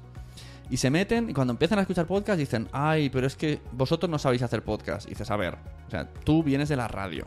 Esto nos ha pasado varias veces, que te miran como, "Uf, es que, es que como que no está, pre- no tenéis guion, no leéis. Y bueno, pero es que esto es podcast. Que olvídate de la no radio. es lo mismo. Claro. Claro. tienen que No- tener claro Entonces, eso. ellos La quieren- radio no es lo mismo que podcast. Ellos quieren salir y hacer, pues como me ha dicho antes la chica esta de, de la investigación del agua, hacer su programa de radio, pero en su casa. Pues, pues lo siento, pero no es lo mismo. Es otra manera de comunicar distinta. Igual que la tele no es YouTube. O sea, no se comportan igual. Entonces No, es lo claro. mismo. Tú en podcast puedes hacer muchísimas cosas que nunca, nunca, nunca te van a permitir en la radio. Y eso alguien de radio no, no lo sabe ver. Muy poca gente lo sabe ver. El que ahora ya no estoy en radio, ahora estoy en podcast, ahora puedo hacer un poco mm, más locuras y más, más Sí, creatividad. cierto, y aquí cierto. nadie me va a decir nada y me van a seguir escuchando. No Entonces, les cuesta. Pero sí que hay mucho El- periodista. eh, Claro, el uso del lenguaje explícito también. Mm, sí, sí, sí, sí. Ay, Claro. Claro, claro. Sí, y, y que no hace falta ponerte aquí, hola, buenos días, estamos en el podcast. No, no- no es necesario. Po- Incluso a veces molesta esa voz. Yo he escuchado podcasts que ponen ahí una voz ahí, hola, bienvenidos, y dices, "Uf, dura seis minutos y se me está haciendo eterno. Porque me suena a la Ah. voz del TomTom Go, del navegador. Claro. Mira, estamos conversando un poco, un poco más de una hora y no lo he sentido. La Claro, verdad es que que es esta conversación ha fluido con algunas pausas, pero me he divertido. Hemos hablado de El Quijote Podcast, no sabemos si existirá, de Despacito. Claro, es, algo, es algo que permite, que permite el podcast, que puede ser una entrevista, todo, pero al fin y al cabo Sí. pues, puede terminar siendo un diálogo entre amigos. Y fíjate esto que acabas de decir, eh, muchas veces te preparas un contenido ahí, ah, esto va a ser súper bueno. Y luego si tienes un compañero que no trabaja mucho y viene ese compañero, dice una tontería y queda como el mejor podcast que has hecho por la tontería de tu amigo. Todo el mundo recuerda a tu amigo, todo el mundo en las redes sociales y tú estás ahí. Llevo dos semanas escribiendo un contenido. o sea, que al final la gente le gusta lo diferente. O sea, que venga el otro y diga, "Ah, pues el otro día, no sé, me caga encima. Y dice, ¡ajá! Está hablando del Quijote y ahora dice que se ha cagado encima. Entonces. y eso lo permite el podcast, mira, es así. Claro. El- hablemos con spoilers y hago comparación a veces personajes de la cultura popular con personajes de, de la cultura popular peruana, por así decirlo. O sea, ciertos personajes que quizás, o sea, yo menciono ahorita en el podcast Melcochita, y quizás alguien en España no sepa quién es Melcochita, pero en Perú sí. Y yo lo relaciono, digo, por ejemplo, Luke Cage es Melcochita. Sí, o. Melcochita es Luke Cage. O sea, mm, quizás dirán, ¿quién, pero ¿quién es Melcochita? Eso, pero quizás en el entorno de Perú sí Claro. se pueden reír. Claro, Ah, claro. es, que, es que todo lo que todo lo que sea comparar con Luke Cage es. es- Nosotros también tenemos un podcast de superhéroes que se llama Los Mensajeros. Y bueno, a Luke Cage le llamamos el pelo de rata y cosas así. Y siempre es, es running gag. Ay. Ya se viene Defenders también, ya se viene el estreno de Sí, sí, sí, sí, Defenders. de eso, todo eso hablamos en Los Mensajeros. Sí, excelente, excelente. ¿Y qué, qué te pareció Iron Fist? Ah, bueno, mm, me gustó, pero porque no había leído nada de Iron Fist. Entonces, yo vi una A serie los de... que leyeron, no, no. los- Claro, a la gente que le gustó, le ha leído no porque dicen esto qué es, qué chorrada, eh, está mal hecho, está mal explicado. ¿Dónde, dónde, dónde está Kunlun? ¿Dónde está Claro. este, el dragón? Sí. Pero bueno, yo tampoco había leído nada de Luke Cage y, y la odio a muerte, Luke Cage. la serie, no puedo Oh. verla. Me parece que... Lo, ocurre lo inverso, Sí, lo pues- inverso. Es que, es que así, y eso es lo bueno, porque Claro. cada uno puede expresar su opinión. O Sí. sea, a uno le puede gustar, a otro no, pero está expresando su, su Sí, opinión. sí. O sea, no se, no se queda callado y Claro. respeta la opinión del otro. Bueno, yo si te gusta Luke Cage no respeto tanto. Ah, no. No, no, no, no. No, no, tranquilo. Luke tranquilo, Cage son palabras mayores. Es- Lo hizo muy mal. Es que el actor lo hizo muy mal. No sé Mike Colter. O sea, cuando le dijeron tienes que parecer una piedra, creo que lo entendió mal. O sea, no Literal, significa, literal, Sí, no literal. significa que seas una piedra físicamente. Que actúa, muévete un poco. pero Está bueno, pero está, Sí, pero también es bueno. verdad que es un poco. eh, yo reconozco que es por culpa de que antes vi Daredevil. O sea, me ponen Luke Cage hace 10 años y lo hubiese flipado. Cuando teníamos Smallville, como mucho. Pero ahora ya hay tantas cosas que cualquiera Claro, es, depende es del muy contexto. difícil. Sí, es muy difícil ahora que una serie de superhéroes llame la atención porque dices, esto ya lo he visto. Ahora ha salido una, no me acuerdo el nombre del personaje. El, el- el personaje es, es- es negro y tiene un- un- una raya azul y hace como rayos láser. He visto el tráiler y digo, esto es patético. O sea, está a la altura... Ah, Inhumans. No, no es esa. No, Inhumans no. Yo hasta ahora no he visto el tráiler de Inhumans, por eso pregunto. No, en He-Man también se ve un poco, pero bueno, tiene algún actor bueno. Pero este otro, luego te lo pasaré, luego lo buscaré. Es que es un, un superhéroe que no conoce casi nadie. Y parece en serio el capítulo 1 de Smallville. Dices, Dios, qué efectos más cutres aquí en 2017. No puede ser. pero bueno, también es la moda de los superhéroes.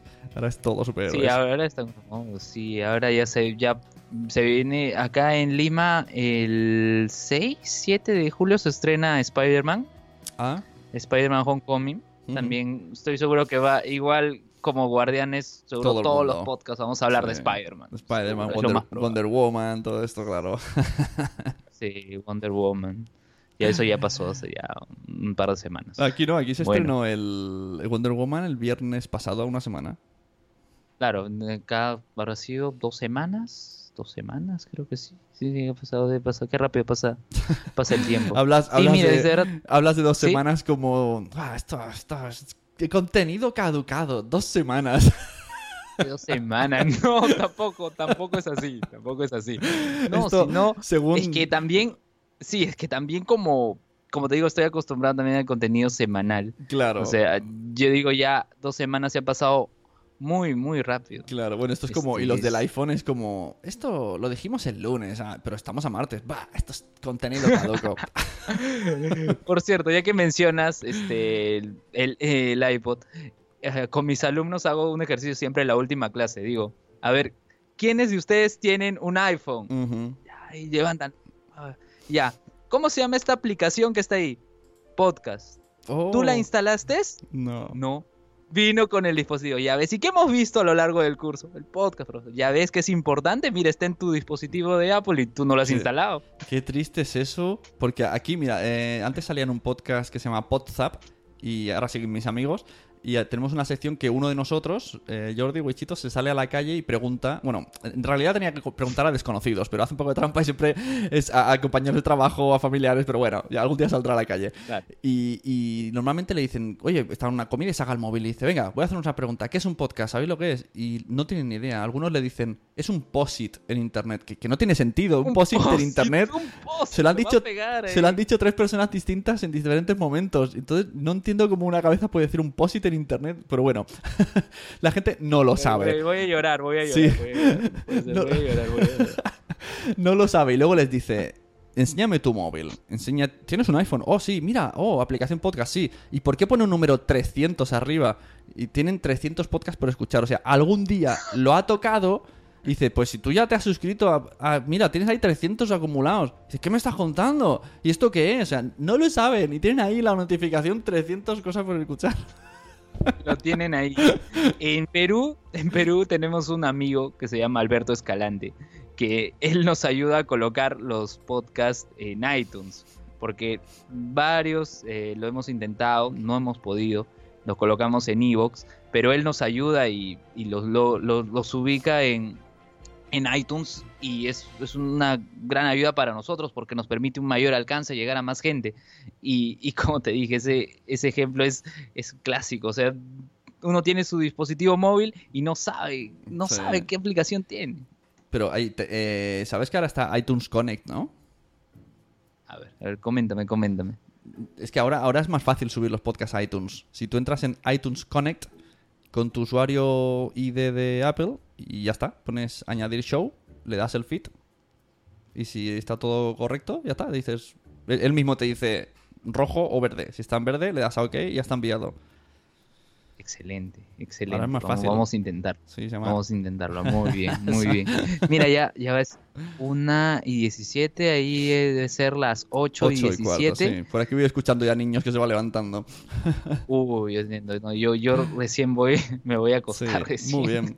estamos, estamos en otra parte del mundo. Estamos- y, eso, y, eso, y eso es lo bueno de Internet. También nos permite comunicarnos con personas que quizás no tenemos, eh, la- no hubiéramos tenido la posibilidad Claro. hace algunos años. Sí, sí. Sí, y, y no, escuchar y te agra- y escuchar programas, porque ¿cómo escucho yo un programa en la FM de Perú? No podría nunca.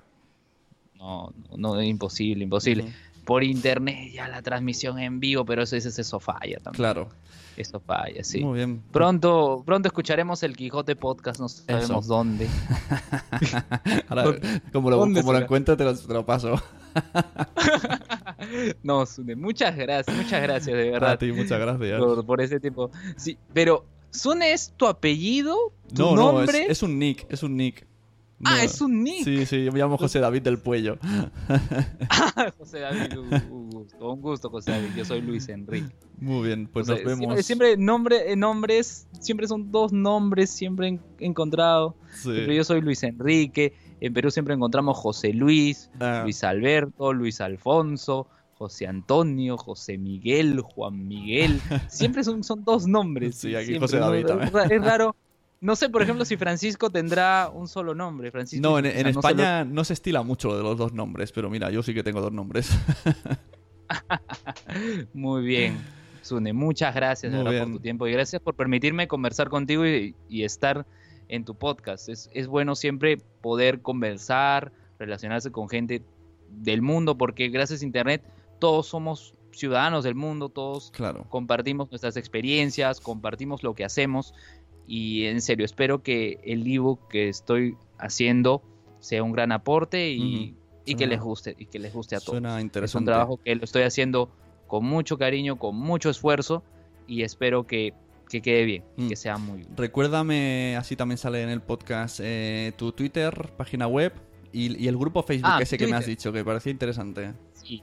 A ver, mi Twitter, arroba Luen Mendoza, L-U-E-N Mendoza. Mi nick siempre es Luen, Lu de Luis, N de Enrique. Todos me conocen como Luen. En Facebook también estoy como Luen Mendoza. Eh, el- en el grupo en Facebook, el grupo en Facebook que en el cual nos conocimos todos es el grupo Langoy Corp. El, el podcast se llama El Langoy, pero el grupo está como Langoy Corp, que lo administra Anderson Ávila, que es un amigo que curiosamente también hace poco ha sacado un podcast que se llama ¿Dónde está el piloto? Y no lo están haciendo mal. ¿Dónde está el piloto? Habla de, por ejemplo, anécdotas de universidad o anécdotas del trabajo, historias del trabajo, historias de la universidad, historias amorosas incluso también, de cómo este cómo fue este cómo decir esto de su primera cita por así decirlo, pero no era así, sino cómo cómo conversar con una chica para convencerla que sea tu, Como, tu pareja. como la película esta de Hitch. algo así, algo así. algo así. Y, y Anderson es el administrador del grupo de Langoy. Y el, y el otro podcast, el podcast en el que participo, que es Hablemos con Spoilers, lo pueden encontrar en Evox. Este, tenemos también un grupo en Facebook, no tenemos fanpage. Es un grupo que se llama Hablemos con Spoilers, tal cual. Ahorita tenemos cerca de 500 miembros en ese grupo. Eh, lo administramos, los, lo administramos los que somos los conductores del podcast. En este caso yo, que soy periodista y docente, está César Vilches, que es estudiante de arquitectura y vocalista de una banda de metal. Está Alexander Peña, que él es este, cocinero, le ha estudiado gastronomía. Está Arturo Guapaya, que quien es el creador del grupo, quien él es comunicador y director de teatro. Está Renato Amati León, que justamente él es arequipeño. Como les dije, Arequipa es una localidad que está al sur del país. Él actualmente está en Lima, pero, pero él es de Arequipa. Y él también tiene un podcast que se llama Por favor, cállennos. Y sí, le pedimos que se calle. No, mentira. Muy bien, pues ¿Y nada. quién más está? Está Carlos Guamán, Carlos Guamán, que es este ingeniero de sistemas de la Universidad Nacional de Ingeniería, también forma parte del podcast. Y como vemos, somos de diferentes áreas, diferentes ámbitos, pero Claro. hablamos de cultura popular, de los spoilers. Porque a veces uno ve ti- en el título spoilers, ah, no lo quiero escuchar Claro. hasta que vea la película. claro, claro. Pero no, nosotros sí tratamos de, de ser algo dinámico, co- tocamos no solo temas de la cultura popular, hablamos también algo de coyuntura, siguiendo el ejemplo o lo que ha hecho Langoy, el podcast Langoy. Y, y ya vamos a cumplir, este, ya hemos cumplido en mayo un año haciendo podcast, ya estamos por el episodio 60, hemos pasado 61 y todos lo pueden encontrar en Evox, en Evox. Este, en esos lugares me pueden encontrar, ah, en LinkedIn, en LinkedIn estoy igual. Que me LinkedIn, que me vienen los este, peques. Luen Mendoza. ¿Cómo? Me, me entran los peques en la habitación. Uy, ahí entran, ahí entran. Este, ¿en ¿dónde más? Este, estoy en Twitter, LinkedIn, eh, en el grupo en Facebook de Hablemos con Spoilers, en Evox también Hablemos con Spoilers. Y, y bueno, espero que quizás si en algún momento visitan Perú, estoy acá en la ciudad de Lima, con la, puedan- podamos Y si, y si no, creamos el podcast El Quijote, capítulo El 1, Quijote. despacito, suavecito. Y nos vemos ahí. Pasito a pasito, suave, suavecito. Muy bien, ¿Cómo Luen. te extraño, Gangnam Style? Muchas gracias, nos vemos. No, muchas gracias, Une. Un gusto. Hasta luego. Y, y éxitos, éxitos. Hasta luego. Adiós. Gracias. Pues ahí teníais al bueno de Luen, a nosotros cantando el despacito. Y espero que os haya gustado el episodio. Nos vemos en el siguiente podcast. Es muy probable que vaya en torno a las JPod, porque recordad que nos vamos a la JPod final de mes, este octubre de 2017. Y nos vemos allí. Vamos a hacer charlas, vamos a ver talleres, vamos a hablar con Mónica Marfera. Voy a hacer un podcast crossover con Multiverso Sonoro y Sonoro y, y los mensajeros con mi colega Wichito. Y a la vuelta ahora ya veremos qué, hemos sacado y qué hemos grabado allí. Así que os, os espero, os emplazo al siguiente Nación Podcaster, que seguro que os va a gustar muchísimo. Muchas gracias a todo el mundo, muchas gracias a todos los que vais a Nación Podcast a escuchar podcast, a todos los mecenas, que ahora mismo digo la lista uno a uno, y a todos aquellos que además os apuntáis al curso Escuela Podcaster. Muchísimas gracias, como digo, a todos y cada uno de los mecenas y de los escuchantes. Vamos a hablar de los mecenas. Pienso le voy a tu sabe, Main Futura, de Miguel Tres Cantos, Manuel Hidalgo Muñoz, Mónica de la Fuente, David Ferrer, Migartri, Guichito, Luis del Valle, María Santonja, Jorge Ove, Riche Fintano, Tesaku, Sandra Mamarazzi, Mariano Pérez Caro, Víctor Moya, Rubén RS, Daniel Roca, Punto Primario, Víctor Lozano, Sandra Vallaure, Carvala, Bumsi Boom, Bárbara, Ernesto El Borrado, Marian Bob, Javi Churumbel 74, Cripatia, Va por Nosotras, Cristina de Cleoveo y Eduardo del Hierro. No, y no, el I es Bram Stoker, podcast súper recomendado desde aquí, del bueno de Crenecito, más Crenecito que nunca. Nos vemos, lo dicho. Muchísimas gracias a todos, muchísimas gracias a Luen y a todo el mundo que quiera compartir podcasting conmigo, que me llame. Nos vemos. Adiós.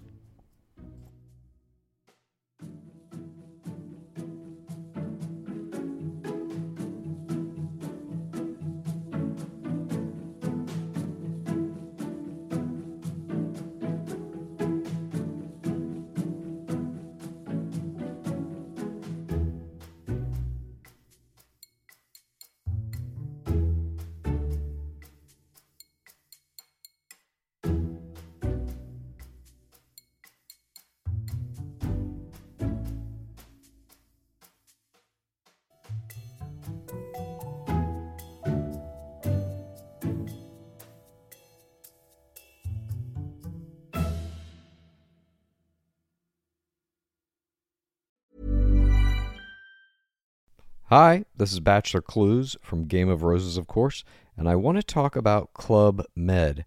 Everybody knows Club Med has been the pioneer of the all inclusive resort since 1950, with almost 70 resorts worldwide, ranging from beachside destinations in the Caribbean and Mexico to exotic locations like the Maldives and Morocco, or even the mountain destinations like Japan and the European Alps.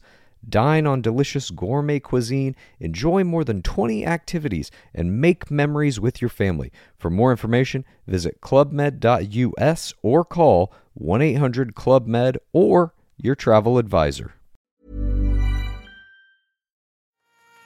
¿Te ha gustado este episodio? Pues vuelve al siguiente a por más. Y si te has quedado con muchas ganas, entra en nuestro premium. Quiero ser podcaster.com barra premium. Ahí tienes un montón de episodios más, además sin cortes y muchísimas cosas más extras.